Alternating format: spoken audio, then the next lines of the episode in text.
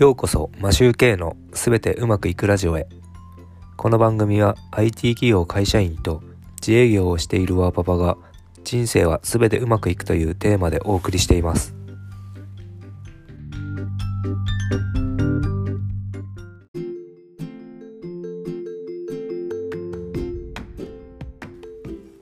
3月7日月曜日です。また新しい1週間が始まります。頭を切り替えていきたいと思います。昨日からポッドキャスト用の収録マイクなどを探していろいろ調査しています。こういう機材レビューを見るのが楽しいのはいいのですが情報を入手しすぎてていつの間にか結構頭が疲れたりしています。それではよろしくお願いします。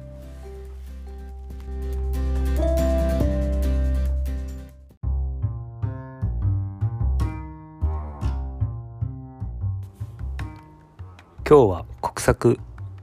マイナンバー制度についてお話ししたいと思います。マイナンバー普及状況ダッシュボードというサイトでマイナンバーの交付率が41.8%という情報が出ていました。しかし自分の周りでは持ってる人を見たことがなく本当は発行していない人の方がもっと多いのではないでしょうか。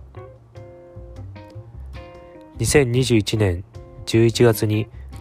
5000万枚までの交付を超えたと報じていますが来年度末つまり2023年4月までに全ての国民に行き渡ることを目指していると言っていました。この情報から読み取るとまず国民性から考えて持っている人が多ければ交付が増える。みんなやればやる。の国民性を利用するのではないかと思います。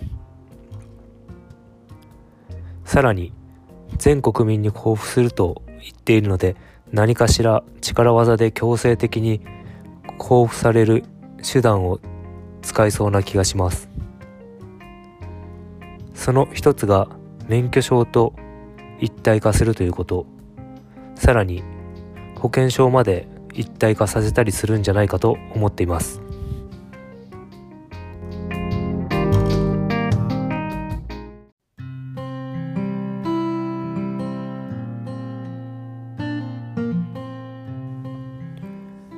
僕も今までマイナンバーカードを発行していませんでしたが急遽発行するために先月申し込みをしました。なぜかというと e-tax で確定申告をした時に何らかのメールが届く際電子証明書付きの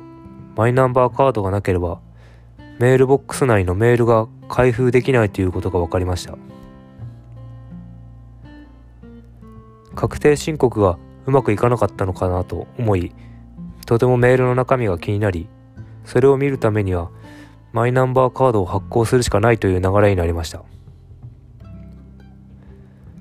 確定申告期限日までにマイナンバーカードは届かないことが分かり結局メールの中身が確認できないことが分かりました。何のために交付申請したのか分かりません。このメール開封の仕組みも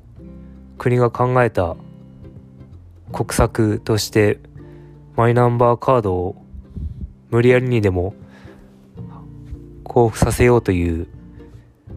策略なのかもしれません。